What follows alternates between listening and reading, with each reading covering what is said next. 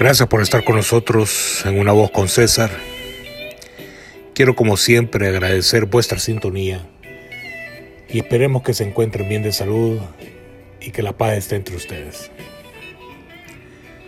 Bueno, el salvadoreño en el interior y en el exterior del país tienen un drama singular.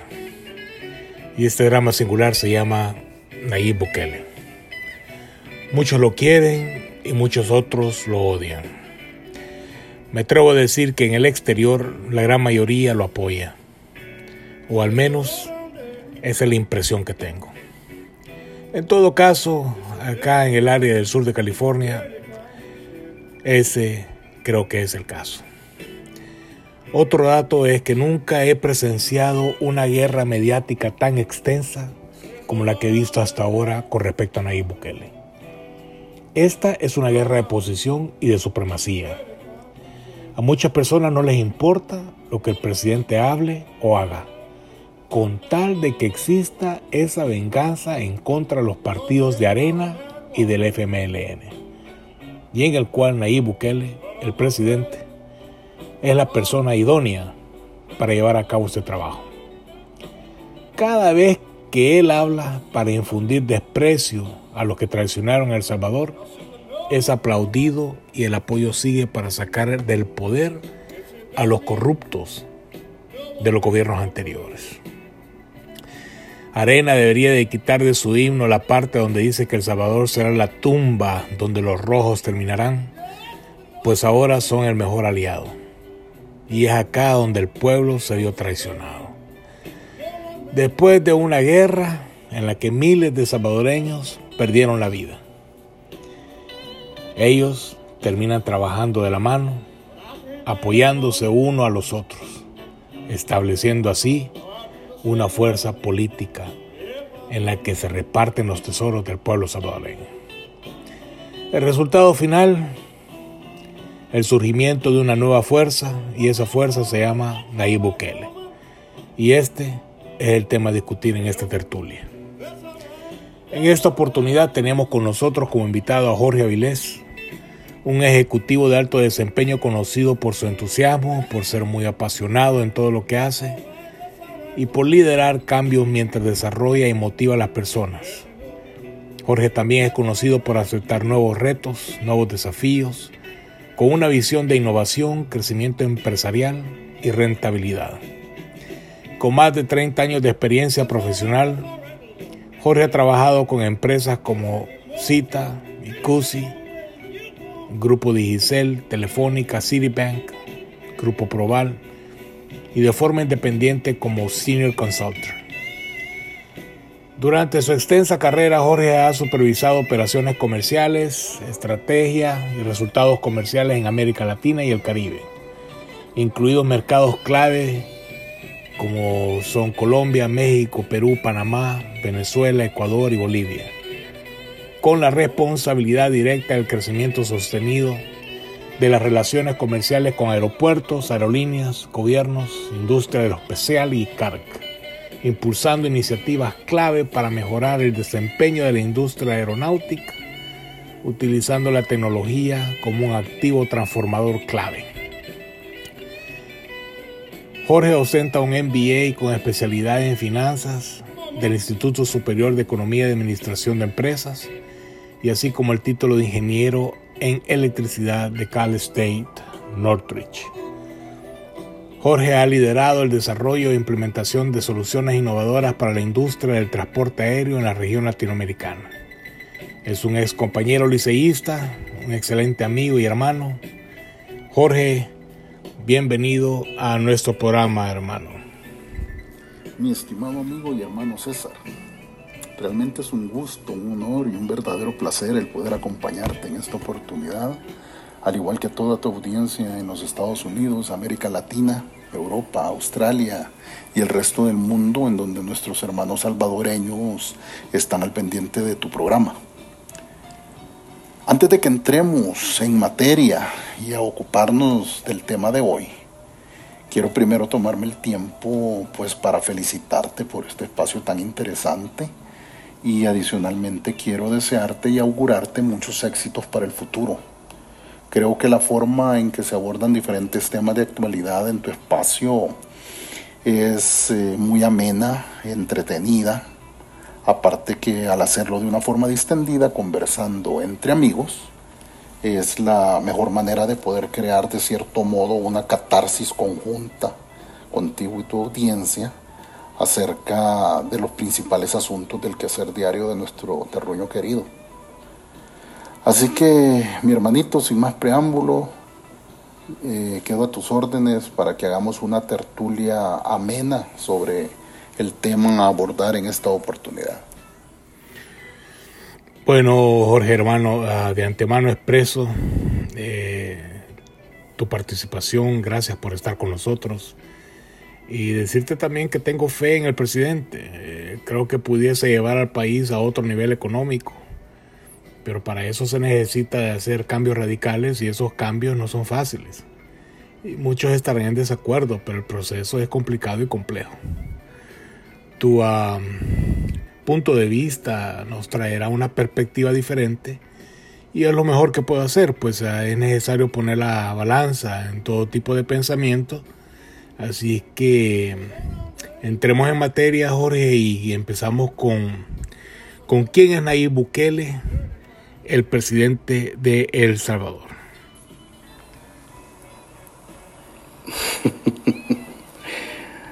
um, Nayib Bukele presidente.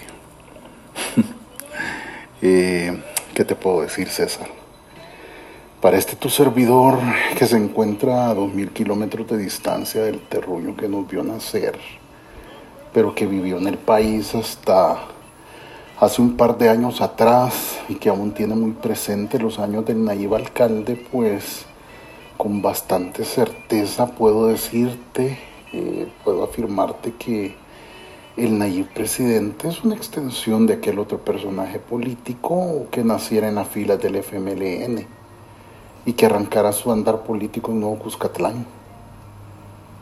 El señor presidente Bukele eh, continúa siendo un personaje de más polémico, es irreverente, raya muchas veces en la insolencia y la grosería me preguntas además si puede ser considerado un héroe o un villano. Y la verdad de las cosas, César, es bastante difícil el poder catalogarlo como héroe o como villano. Más bien yo creo que calza perfectamente en la categoría de antihéroe. Y es que hablar de Nayib, presidente, ese personaje tan actual de la vida pública salvadoreña, es complicado es controversial, pues, porque desata en los salvadoreños pasiones de todo tipo por su constante discurso incendiario, su discurso de odio. Sin temor a equivocarme, creo que es el primer presidente en la historia de nuestra maltratada nación que ha venido a sacar, y te lo digo a título muy personal, lo peor en el pueblo salvadoreño. Es cierto que ya habíamos experimentado en el pasado reciente eh, el discurso político irreverente en aquellos años del expresidente Funes, por ejemplo, pero nunca con la fuerza del discurso de odio que Bukele promueve en todas o en la mayoría de sus alocuciones. Pero antes de entrar de lleno al porqué de mi afirmación, creo que vale la pena primero hacer un poquito de historia sobre los antecedentes de Nayib Bukele, el cuadragésimo sexto presidente de la República de Salvador. Nayib Armando Bukele Ortiz nace en San Salvador el 24 de julio de 1981. Ya con 39 años de edad es uno de los 10 hijos entre hermanos y hermanas que don Armando Bukele Catán Procreó en uniones no matrimoniales con seis diferentes compañeras de vida.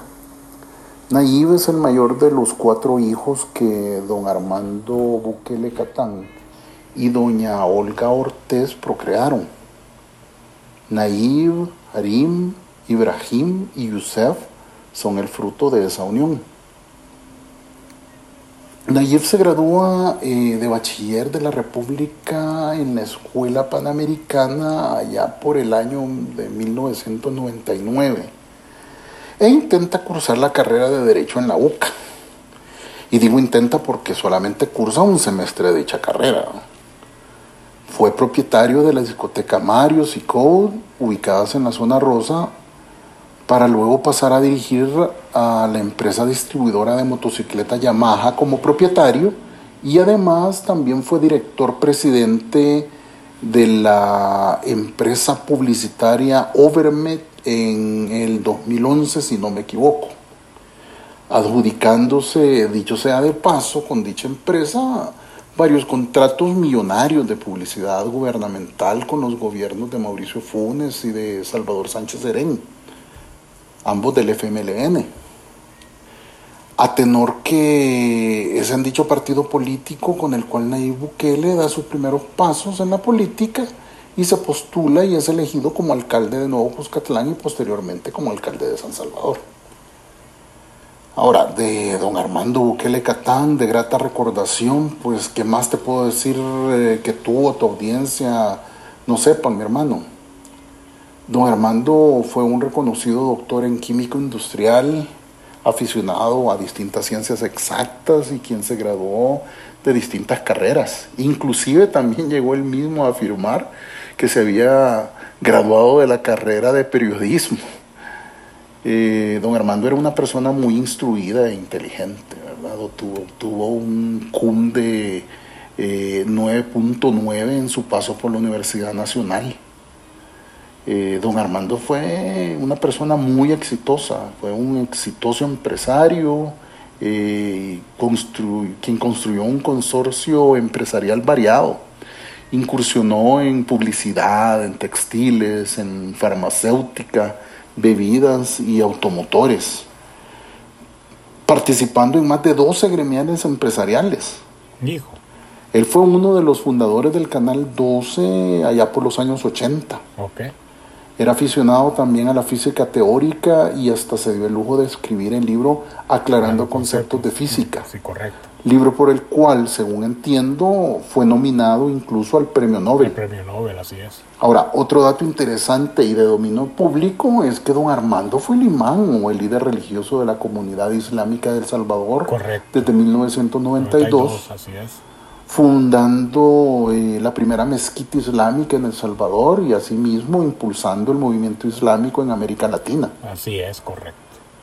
Participó también activamente en la fundación Kiwanis. Kiwanis, así es. Ah, infelizmente, pues don Armando falleció en el año 2015. 2015. Y digo infelizmente, dado que no solamente el país perdió a una gran persona, empresario exitoso y profesional, sino también porque estoy muy seguro de que la forma de dirigir el país de parte del presidente Bukele sería muy diferente con los consejos de don Armando por medio. Sí, sí, sí. Ahora bien, volviendo al tema de por qué te digo que Bukele es un antihéroe. Bueno, porque arrancó su postulación para muchos salvadoreños con todas las características de un héroe, distinguiéndose o separándose de la clase política que ya tienen el hartazgo a nuestra sociedad señalando la corrupción que nadie se había atrevido a señalar y produciendo admiración de un buen porcentaje del electorado que vio en él buenas cualidades. Sin embargo, eh, ya casi 16 meses de gobierno, nuestro presidente se ha mostrado carecer, o ha demostrado, perdón, carecer de esas características de perfección y ahora muchos de los que apostaron por él se han dado cuenta que tiene las virtudes y defectos de una persona normal, de cualquier mortal, pues, y, y, que a la postre parece que será uno más de, los, de los mismos de siempre, esos que tanto atacó durante su campaña electoral y que continúa atacando hoy en día. Sí, sí, en, en, efecto.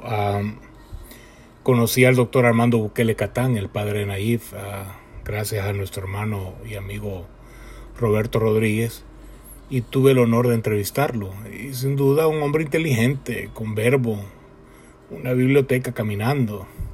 Impresionante, pues. Cuando a Nayib le preguntaron el por qué no había terminado la universidad y su respuesta fue que no la necesitaba porque tenía el padre al lado, eh, hablando a diario en diferentes temas, te digo que le doy toda la razón.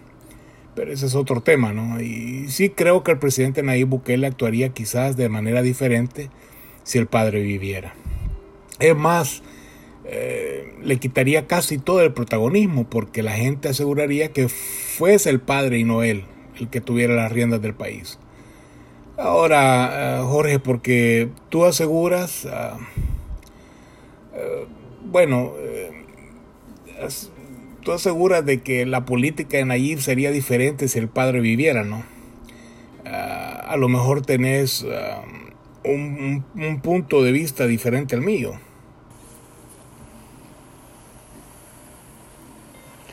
que por qué te digo que si don Armando estuviera vivo, la forma de hacer política del presidente Bukele sería diferente. Pues hombre, para comenzar, porque don Armando antes que nada no quería que nadie participara de la política. Eso es verdad, verdad. don Armando incluso reaccionó molesto cuando se enteró que Nayib iba a correr como candidato a alcalde de Nuevo Cuscatlán por el FMLN. Así es. Aunque luego don Armando aceptó la incursión de Nayib en la política, su reacción inicial fue el típico, ¿por qué? ¿Para qué? ¿Para qué meterse en camisa de un varas? De varas, sí, correcto. Por otra parte, estoy convencido que el presidente Bukele sería más comedido y conciliador y no tan incendiario en su discurso y relación con las otras fuerzas sociales y políticas del país si don Armando estuviera vivo. Sí, sí, sí, sí ya que el mismo Nayib reconoce que don Armando es la persona más influyente en su vida. Es cierto. Don Armando es la figura primordial o fundamental en el pensamiento del Nayib político. Sí, sí, sí. Si no, mira que Nayib hasta sopesó retirarse del quehacer político luego de la muerte de don de Armando. La muerte, sí, así es. Algo que el mismo Nayib confesó por aquellos días de duelo a los medios de comunicación salvadoreños. Sí. Y estimo, como repito, que sería más conciliador, ya que tendría a una persona con una gran calidad humana aconsejándole. Exacto. Aparte que don Armando pues fue una de las mentes más brillantes que ha parido nuestra bella nación. O sea, sin, lugar a dudas. Sí. Infortunadamente, pues mi querido César, eh, don Armando pues ya partió a mejor vida. Sí, sí, sí. Y quienes han venido a ocupar ese espacio tan importante como consejeros del trono, por decirlo de alguna manera, son los tres hermanos Bukele Ortez. Yusef en la parte económica, Arim en el, en el rubro político, e Ibrahim en las negociaciones y temas especiales. Ah, bueno. Ahora, con esto no quiero decirte, o no quiero decir, que ellos le comen la oreja al presidente y que lo mal asesoran. Pero sí creo que la influencia que ellos ejercen y las posturas que adoptan ante las fuerzas políticas y sociales opositoras es de confrontación y de choque. Correcto. Muy diferente a la postura que don Armando tendría, sí, sí, sí, quien por su madurez e inteligencia hubiese aconsejado al presidente Bukele buscar tender puentes y no derribarlos. No derribarlos, así es, así es. Por otra parte, sus allegados, aquellos que conforman el núcleo central de su, de su gabinete de gobierno son en buena parte amigos de infancia y adolescencia, amigos de colegio. Okay. Ellos, al igual que el presidente, son también confrontativos e irrespetuosos. Ah. Y pese a que tú me puedes decir que hay que sopesar la confianza para cargos de esa índole, yo te digo, en base a mi experiencia de más de 30 años como profesional, que para puestos de esa naturaleza hay que darle más peso a las competencias requeridas para cargos tan críticos como esos que a los vínculos de confianza. Correcto, correcto. Recordemos que esto no es una empresa familiar, sino el gobierno central de la República del Salvador. Así es. Ah, es el gobierno ejecutivo de una nación. Así es, así es. Otro error que Bukele cometió, y te lo digo muy a título personal, es el haberse rodeado de personajes oscuros de la vida política nacional para llegar a la silla presidencial. Sí, sí, sí, Este es un factor que incide mucho en su accionar y que le va a pasar factura en las próximas elecciones de alcaldes y diputados. Donde gana, buscará más cuotas de poder. Aparte de eso, y como he indicado, pese a que su campaña estuvo basada en distanciarse de la forma tradicional de hacer política, de romper con los esquemas del pasado, siendo esa la piedra angular de su campaña y ahora de su gobierno, termina sucumbiendo a rodearse de personajes vinculados con corrupción. Sí, sí, sí, sí, sí. Hay sin embargo que reconocerle a Nayib que es un excelente publicista y por ende supo subirse a la ola de la inconformidad y el hartazgo del pueblo salvadoreño con los políticos y partidos tradicionales, ¿verdad? De su forma de hacer política y de los casos tan sonados de corrupción para hacerse el de la silla presidencial. Correcto. Y es que Bukele, aunque él y sus seguidores no lo acepten, se valió de los partidos tradicionales para llegar al sitio en que se encuentra. Por un lado, utilizó la estructura del FMLN para darse a conocer en política como alcalde de Nuevo Cuscatlán y luego de San Salvador. Lestra, dicho sea de paso, que le sirvió para lanzarse de lleno a la carrera por la silla presidencial. Y aunque ahora se llena la boca denunciando corrupción y otros negocios turbios al interior del FMLN, en su día, cuando él era parte del partido, no denunció nada de las componendas y situaciones ilegales que él pudiera haber conocido de primera mano, ya que él era muy cercano a la máxima dirigencia de dicho ente político. Correcto, correcto. Entonces, no, no hay forma que él no se hubiera dado cuenta de, lo que sucedía. Correcto, correcto. Por otra parte, en lo particular, tampoco comparto que haya tenido que estar saltando de partido en partido para llegar a la presidencia. Hmm. Recordemos, César, que él primero intentó correr con su partido Nuevas Ideas. Nuevas Ideas, sí. Luego se inscribió en Cambio Democrático. Cambio Democrático. No recuerdo si también estuvo intentando correr por el Partido Socialdemócrata. Mm, no, no me acuerdo. Pero el tema es que termina corriendo como candidato presidencial de Ghana. Un partido que todo mundo sabe que es la letrina que concentra a todos los políticos desechados de los otros partidos, hombre. Y que han llegado a dicho partido con serios indicios de corrupción en mi humilde opinión, hubiese sido más coherente que esperara a la inscripción de su partido Nuevas Ideas y de esa forma llegar cristalinamente a la silla presidencial en las elecciones del año 2024. Otro detallito, creo yo, muy importante de traer a colación es que durante la campaña presidencial, o un poquito antes de la campaña presidencial, también me dejó perplejo cuando en una entrevista menospreció a nuestro país diciendo que para él era más relevante ser futbolista famoso que presidente de un país que es el mundista. Sí, sí, de acuerdo a esa entrevista. Lo tengo bien en mente, este Mira, Jorge, creo que Nayib en su lucha por llegar al poder eh, se dio cuenta de una cosa, ¿no? Y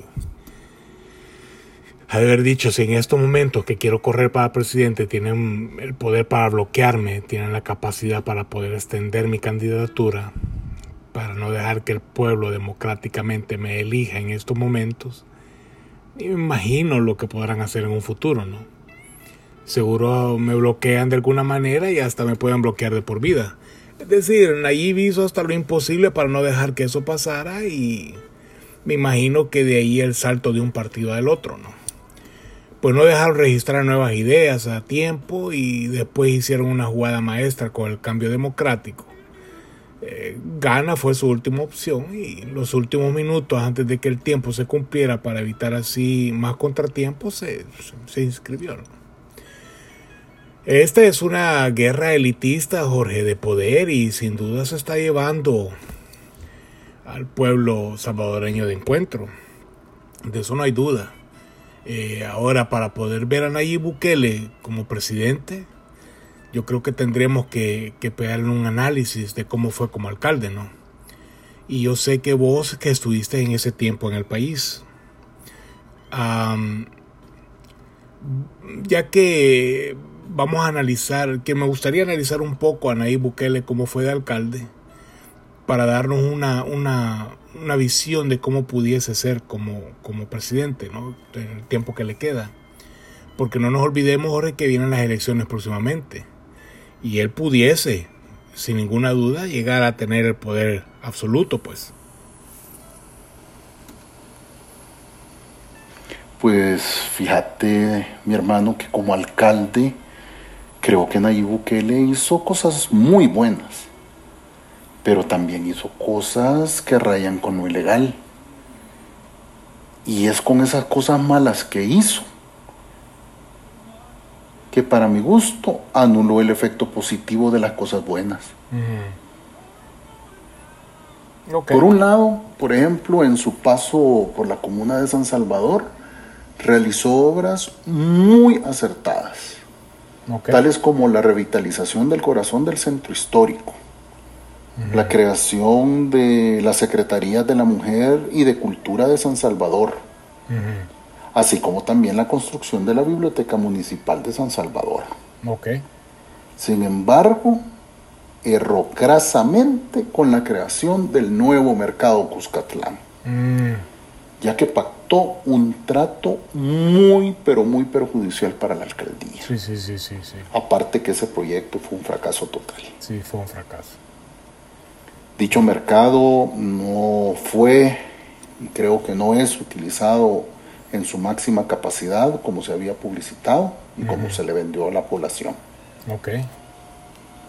Además de eso, hubo adjudicaciones dudosas. Tal es el caso de los 91 millones de dólares adjudicados a una empresa guatemalteca que tenía apenas cinco meses de creación y a la que le fue adjudicada la construcción de tres mercados municipales. Ah, bueno.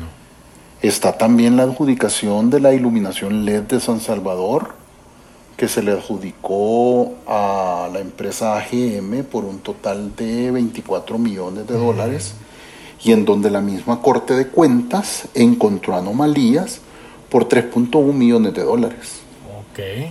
Y como estos ejemplos que te doy, hay muchos más que se encuentran debidamente documentados pero que actualmente están engavetados por obvias razones. Ok, ok. Y todo lo anterior coronado con el gran endeudamiento en que dejó a ambas alcaldías y que los contribuyentes aún están pagando de sus impuestos y que van a tener que seguir pagando por lo menos durante la próxima década, si no mucho más tiempo. Hmm. Y el problema, mi hermano, no es que solamente ha habido señalamientos de corrupción o manejos turbios en esos periodos, periodos edilicios, sino que también estos se han extendido ahora al Ejecutivo. Ah. Ha habido ya varios señalamientos de situaciones que rayan con la ilegalidad, cuestiones que han salido a la luz a raíz de la pandemia del coronavirus. Mm. Aparte de lo anterior, recuerda que el presidente ha mostrado ser intolerante con todos aquellos que no están de acuerdo con sus políticas o con quienes se muestran como oposición, desacreditándoles, llamándoles mil veces malditos o diciendo que deberían de fusilarlos o llamando al mismo pueblo a la insurrección, haciendo mal uso del artículo 87 de nuestra constitución política. Algo que ya sucedió en el pasado reciente. Ah, el domingo 9 de febrero, cuando hubo un intento de golpe de Estado contra la Asamblea Legislativa de parte del presidente Bukele. Ahí el presidente Bukele ordenó la militarización de ese órgano del Estado, pese a que ahora salga él eh, negándolo. Okay. Ah, puedes, tú puedes ver las fotos, puedes ver eh, que inclusive las declaraciones que dieron los los mismos legisladores, los mismos diputados que asistieron eh, a, esa, a esa reunión extraordinaria eh, a la que habían convocado. Sí, sí, sí. Ahí está todo en la... Mal aconsejado. En la prensa, en los medios escritos. Eh, están las imágenes en televisión. Sí, sí, sí.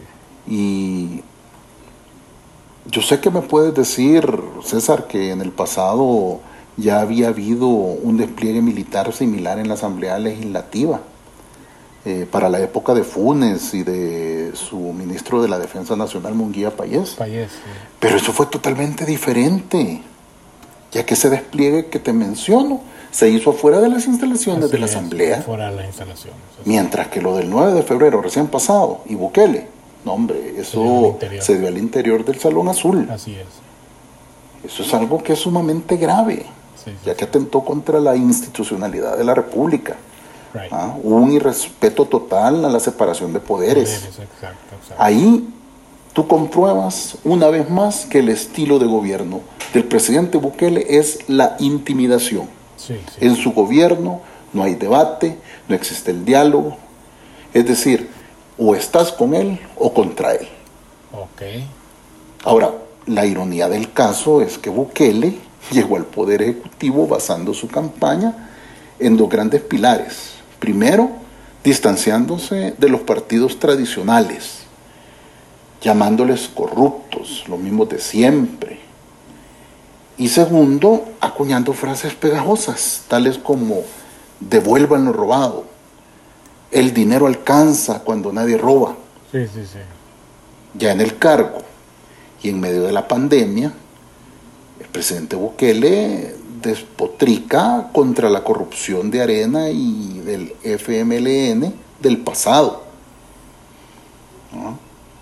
Y luego, haciendo uso de, de, esa, de esa queja en su alocución, llega inclusive a afirmar que si había algún caso de corrupción mm, de parte de cualquiera de los miembros de su gabinete, él, lo destituiría de inmediato y personalmente lo denunciaría ante la Fiscalía General de la República por corrupción para que le metieran preso. Así es, así es. Sí, eso pasó en una de las tantas cadenas nacionales de radio y televisión durante la pandemia. Pero, pero, como te indicaba anteriormente, César, ya salieron a la luz muchos casos que rayan con la ilegalidad, con corrupción, pero infortunadamente el presidente Bukele ha hecho caso omiso de los mismos. Sí, sí como por ejemplo el caso de los funcionarios ad honorem, ah, sí, sí, sí, que detentan dos o más cargos. Sí. Algo que obviamente no es permitido bajo ningún concepto por la ley. Pero donde los mismos funcionarios del gobierno de Bukele, en diferentes medios de comunicación, en diferentes entrevistas, han expresado que efectivamente ellos tienen dos o más cargos. Sí, sí. Y que en un cargo no cobran un 5. Correcto, Pero que en el otro u otros sí cobran. Y si tú haces la investigación en el portal de transparencia del gobierno, te vas a dar cuenta que las cantidades que cobran por detentar tales cargos son cantidades obscenas de dinero. Que el ciudadano promedio no gana. Correcto, correcto. O sea, es, es realmente inconcebible. Adicionalmente, pues también existen los señalamientos de un consultor de seguridad nacional en Estados Unidos, el señor Douglas Que vincula a Bukele como una organización criminal con nexos a Alba Petróleos, al gobierno de Maduro y José Luis Merino del FMLN. Sí, sí, sí, sí. Luego vienen los señalamientos por el precio de las canastas de ayuda humanitaria que repartió el gobierno al inicio de la pandemia, las cuales tenían insumos de menor costo comercial y de mercado al que fuera declarado por el gobierno. El gobierno dijo 50 dólares y si tú hacías la, la, comparación con productos, con los mismos productos o productos similares a precio de mercado, te salían 30 dólares, 25 dólares. Entonces había un sobrecosto en lo que el gobierno decía versus la realidad de las cosas. Ok. También están los casos de ventas de insumos médicos y de seguridad por parte de empresas de miembros del gabinete de gobierno o empresas de familiares de los miembros del gabinete.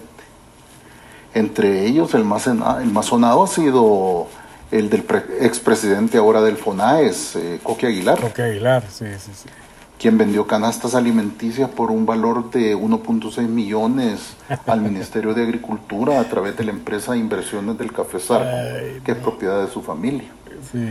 Así como también la venta de 100 mil protectores faciales por un monto de 250 mil dólares al Ministerio de Salud. Okay. Tenemos también el caso de la dirección de la mesa de crisis por COVID-19, que, la tuvo, que la estuvo manejando un grupo de venezolanos o delegados de Capres, encabezados por el veterinario, por un veterinario, perdón, y por la asesora de imagen del presidente Bukele, a quien el presidente le delegó funciones que por ley no le corresponden a terceros, sino al Ministerio de Salud exclusivamente. Exclusivamente, así es. Y con el agravante que estas personas son quienes manejaron las pruebas de COVID-19 y dieron órdenes a los funcionarios y empleados del Departamento de Laboratorio de Vigilancia de Salud Pública para que no divulgaran los resultados de tales pruebas. Sí, sí, sí, sí, es verdad. Y es por ello que los pacientes de coronavirus o sus familiares nunca recibieron los resultados, pese a que insistentemente la solicitaban. Eso te demuestra, mi hermano, que estamos a merced de personas no capacitadas y que han sido designadas solamente por su cercanía con el señor presidente. Okay. Otro caso que raya en la corrupción es el de la comisionada presidencial para operaciones, Carolina Recinos Montes, a quien se le ha señalado de nepotismo, es decir, por haber contratado a tres de sus hermanos en diversas instituciones del órgano ejecutivo y que otra hermana suya fuera beneficiada con un crédito de más de 22 mil dólares a pesar de carecer esta última de capacidad de pago. Y sobre todo, pese a mediar una recomendación para que no se le otorgara el préstamo. Otro caso muy sonado es el del viceministro de Seguridad, Osiris Luna Mesa, quien ha sido cuestionado por no revelar quién le pagó el vuelo en avión privado, durante un viaje oficial a México. México sí violando de esa forma los artículos 6 y 8 de la Ley de Ética Gubernamental al haber viajado en misión oficial en un avión financiado por una empresa mexicana.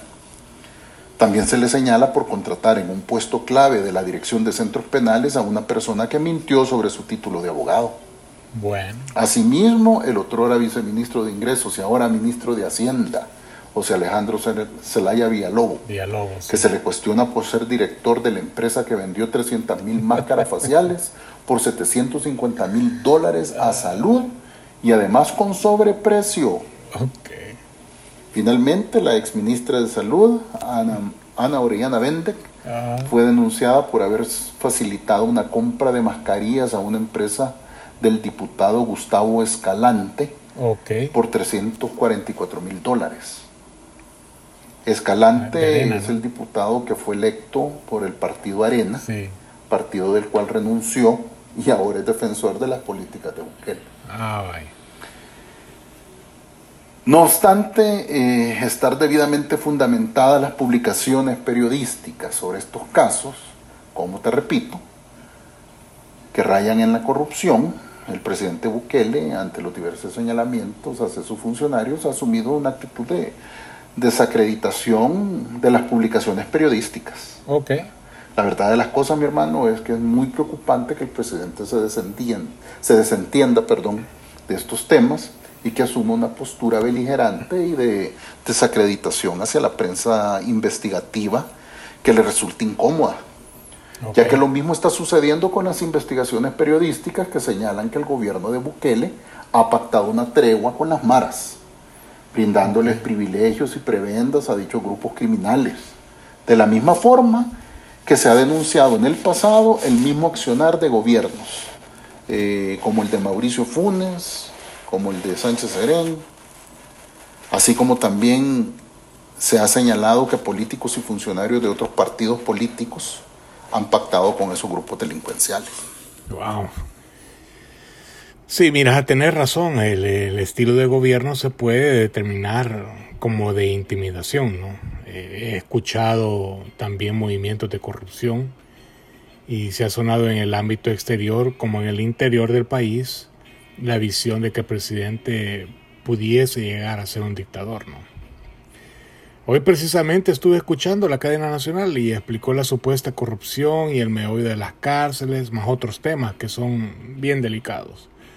Y una cosa es seguro y te lo, te lo puedo decir, el presidente Bukele es un gran demagogo. Eh, es preciso en su respuesta y es bien convincente. Es más, hasta ahorita no he visto ahora, no he visto a alguien de la prensa pues que lo pongan aprietos y, eso es sin duda de alto valor para, para, sentar una imagen de seguridad y con aptitud de fuerza. Sin embargo, a mi parecer, quizás para muchos eh, no le da la importancia a ciertos señalamientos eh, expresados anteriormente, ¿no? ¿Cómo lo ves? Pues sí, como bien apuntaba anteriormente al señalar los casos mencionados, a mí me preocupa mucho que el presidente no le dé la importancia que merecen estos señalamientos y que sencillamente los desestime aduciendo que esto es una campaña orquestada por la NEP o por su presidente Javier Simán, Correcto. a quien por cierto ataca constantemente de forma sistemática y sin motivo alguno o aparente o por los partidos opositores tradicionales, con los cuales el presidente Bukele juega a su antojo. Mm. Les pone trampas y estos caen fácilmente. Realmente los tiene su merced. Los amenaza y los chantajea, los insulta y luego la expresión. Igual de preocupante es el constante y repetido ataque de parte del presidente Bukele hacia los otros poderes del Estado a quienes acusa constantemente de bloquear su trabajo y de no aprobarle fondos para paliar los efectos de la pandemia. Pese a que el mismo expresidente del Banco Central de Reserva, la semana pasada, indicó que el gobierno de Bukele ha tenido acceso a 15 millones de dólares diarios desde abril hasta agosto de este año para hacerle frente a la pandemia.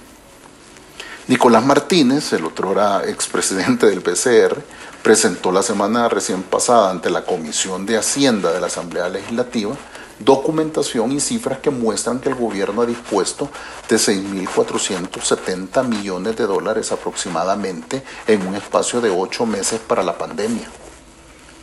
Todos estos fondos son provenientes de préstamos internacionales, de deuda interna, mediante colocación de letes o letras del tesoro y CETES certificados del Tesoro, además de los ingresos de la recaudación de impuestos y de donaciones, lo cual realmente echa por tierra la ya repetitiva frase del presidente Bukele de que no ha tenido un centavo partido por la mitad para el combate del COVID y que además contrasta con la negativa del gobierno de rendir cuentas de cómo ha utilizado esos fondos.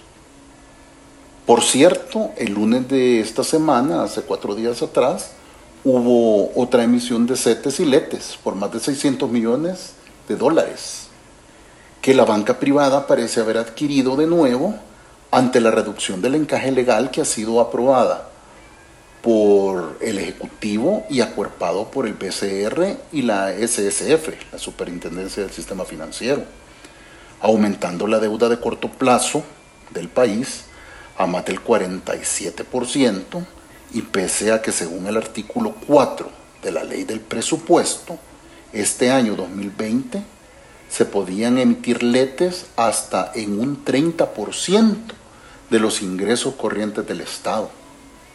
Ya para finalizar, pues creo que tenemos que analizar los constantes exabruptos y descalificaciones emitidas por el presidente Bukele contra los honorables magistrados de la Sala de lo Constitucional de la Corte Suprema de Justicia. Ente máximo en temas de interpretación de la ley y con quienes también constantemente se encuentra en desacuerdo abierto. Al igual que con las resoluciones emitidas por dicha sala, llegando casi al punto del desacato. El último y más claro ejemplo es la reapertura del Aeropuerto Internacional del Salvador San Oscar Arnulfo Romero y Galdames. Okay. Esta viene manchada por la negativa del gobierno central de permitirle el ingreso a territorio nacional a los ciudadanos salvadoreños si estos no presentan una prueba PCR de COVID-19 negativa con un máximo de 72 horas previas al viaje. Sí, sí, sí aun cuando los laboratorios se encuentran demorados o se están demorando más bien más de una semana en emitir los certificados de dicha prueba. Y pese a que el artículo 5 de la Constitución de la República indica que no se le puede restringir el ingreso o salida de territorio nacional a un ciudadano salvadoreño, salvo las limitaciones que la ley establezca. Es realmente increíble cómo este gobierno juega con las leyes, ya que por un lado indican que el gobierno de Bukele no está quebrantando la constitución, ya que en ningún momento se le está restringiendo la entrada al país a los connacionales, pero por otro lado han comunicado oficialmente a todas las aerolíneas que operan hacia El Salvador que no pueden permitir el abordaje de ningún connacional que no presente la prueba negativa en cuestión, so pena de multarles con 6 mil dólares por pasajero que no presente dicha prueba al llegar a territorio salvadoreño. Ajá, wow. Wow, ok. Pero Pese a todo lo señalado anteriormente y como indico, raya en lo ilegal y hasta en la corrupción, y pese también a la incapacidad manifiesta del gobierno y del mismo presidente Bukele, tú te estarás preguntando, César, ¿por qué la popularidad del presidente se mantiene en las diferentes encuestas de opinión? Y yo te respondo, que se debe a varios motivos. El principal quizás sea el discurso de odio, de descalificación y de insulto de parte del presidente Bukele hacia sus enemigos, que son también, de acuerdo a sus palabras, los enemigos del pueblo. Así es.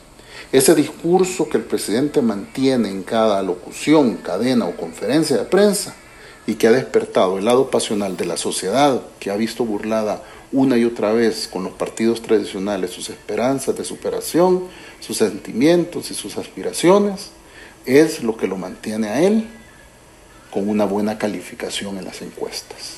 Ok. Actualmente en nuestro país, eh, te digo, César, existe un gran resentimiento, un rencor social, y si se te antoja hasta una sed de venganza de parte del pueblo salvadoreño contra el sistema y contra los partidos que lo representan. Exactamente. Eso, aunado al desgaste de los partidos políticos de oposición debido a la corrupción, eh, a la ausencia manifiesta de liderazgo que hay al interior de ellos, más la instrumentalización del pueblo de parte de, de parte de Bukele y su gabinete a través del constante discurso de odio, pues esto se convierte en un caldo de cultivo idóneo para que el salvadoreño promedio, con limitadas oportunidades laborales, ve en nuevas ideas un ascensor social. Claro, claro, claro. Ya no se diga en Bukele un Mesías o un salvador político. Claro, Es la utopía de un país imaginario. Aparte de esto, pues recuerda también, mi hermano, que la mayoría de los seguidores del presidente Bukele, infortunadamente, están desinformados no leen, y si leen no entienden. O en ultimado caso, creen que cualquier señalamiento en su con o en contra de su líder supremo es parte de una estrategia política para dañarlo. Claro, claro. Es como bien dice el doctor Oscar Picardo John, con Bukele es un tema de fe y contra la fe no hay razón ni lógica que valga. Así es, así es. Ahora, yo te digo, por el bien de nuestra querida patria, esperemos que los salvadoreños salgan a votar el próximo año con el fin de instaurar contrapesos al gobierno del presidente Bukele, ya que si se le otorga el control total del legislativo, rápidamente tendrá control también del poder judicial. Y eso sería muy peligroso para el país, ya que el presidente Bukele contaría con el poder absoluto, sin nadie que medie o que regule su actuar o sus decisiones. Reitero, sería bueno que para las próximas elecciones de alcaldes y diputados del próximo año se pronuncie ese 48% de la población apta para el voto que se abstuvo del mismo en las pasadas elecciones presidenciales del 3 de febrero del 2019. Así es. Ya que si otra vez vuelve a ganar el abstencionismo y la apatía en las elecciones del mes de febrero del próximo año, entonces significaría que una vez más el 28% de los aptos para el voto nuevamente volverán a decidir los derroteros de nuestra nación. Okay. Con el agravante que desde ya el presidente Bukele está hablando de reformar la constitución de la República y de incluir dentro de las reformas temas tan delicados tales como la reelección, a cargo público, los referéndums, el aborto, el matrimonio entre personas del mismo sexo y la pena de muerte. Sí, sí, sí, tenés razón. Ya, sin duda alguna, el fenómeno Bukele va a tener repercusiones sin precedentes en el país, ¿no? Y, y en tu exposición has marcado casos de corrupción, de nepotismo, de ineptitud en ciertas áreas, ¿no? lo sorprendente de todo esto es que el embajador de Estados Unidos sigue apoyando a Nayib Bukele y por ende la administración Donald Trump, ¿no? O sea, Donald Trump lo apoya y y eso fue algo que no existía en el gobierno anterior. Leí un artículo la vez pasada que la administración Trump quiere invertir un billón de dólares en el país y eso realmente deja a la expectativa los resultados que el país pudiese obtener en los próximos años, ¿no? O sea, mira, nada se recibe sin dar algo a cambio. Pero a estas alturas creo que este movimiento es positivo, aún así otros expresan lo contrario. El pueblo salvadoreño tiene un compromiso con las nuevas elecciones nuevamente, pero este compromiso no es como las anteriores. Yo creo que este marcará el futuro del país de una manera significativa.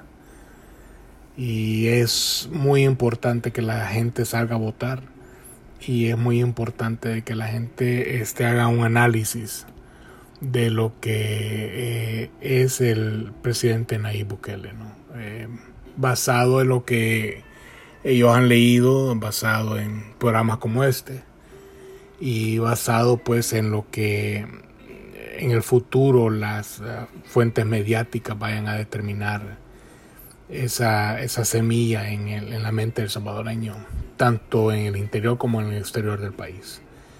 Este, yo quisiera darte las gracias este, por tu tiempo. Eh, realmente ha sido una excelente tertulia, Jorge.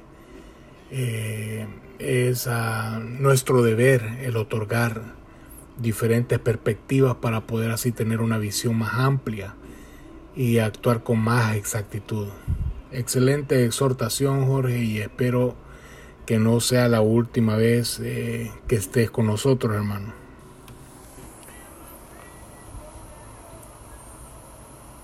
No, al contrario, mi hermanito. Soy yo el que quiero agradecerte mucho por el espacio brindado y por haberme permitido conversar contigo en esta oportunidad y a la vez eh, poder llegar hasta la intimidad de los hogares de toda tu audiencia. Realmente es un verdadero honor y orgullo Asimismo, pues espero que lo que hemos charlado en esta ocasión sirva para despertar en nuestros compatriotas el apetito de la investigación, de la lectura, de ser más inquisitivos y más demandantes con nuestros gobernantes y que no se queden solamente con lo que ven y leen en las redes sociales, con lo que se dicen perfiles falsos, que por cierto abundan mucho en redes sociales, o con lo que dicen las páginas pagadas por Bukele y compañía como por ejemplo La Portada, La Brittany, entre otros tantos medios de esa índole que existen por ahí. Mm. O peor aún, con lo que escupen personajes nefastos, así como el señor Walter Araujo, por ejemplo. Así que solo quiero cerrar mi intervención, mi estimado César, si me lo permites, eh, con una frase que Angela Merkel, canciller federal de la República Alemana, pronunciara por allá por el año 2005 y que reza de la siguiente forma. Los presidentes no heredan problemas, se supone que los conocen de antemano. Por eso se hacen elegir para gobernar con el propósito de corregirlos. Culpar a sus predecesores es una salida fácil y mediocre. Excelente, excelente. Muchas gracias nuevamente por la oportunidad, mi hermano, y que Dios bendiga a nuestro querido El Salvador. Muchas bendiciones para ti también. Bendiciones, Jorge. Gracias por haber estado con nosotros en el programa. Miren, les agradezco realmente su, su finísima atención. Y se nos ha despedido Jorge Avilés y sin más que decirles, analicen, estudien, quiero que lean, conversen y mantengan una cadena de amigos eh, que les instruya. Eso les hará mejores y sin duda podrán tener acceso a otro nivel de pensamiento. Saludos amigos, les deseo lo mejor y hasta la próxima.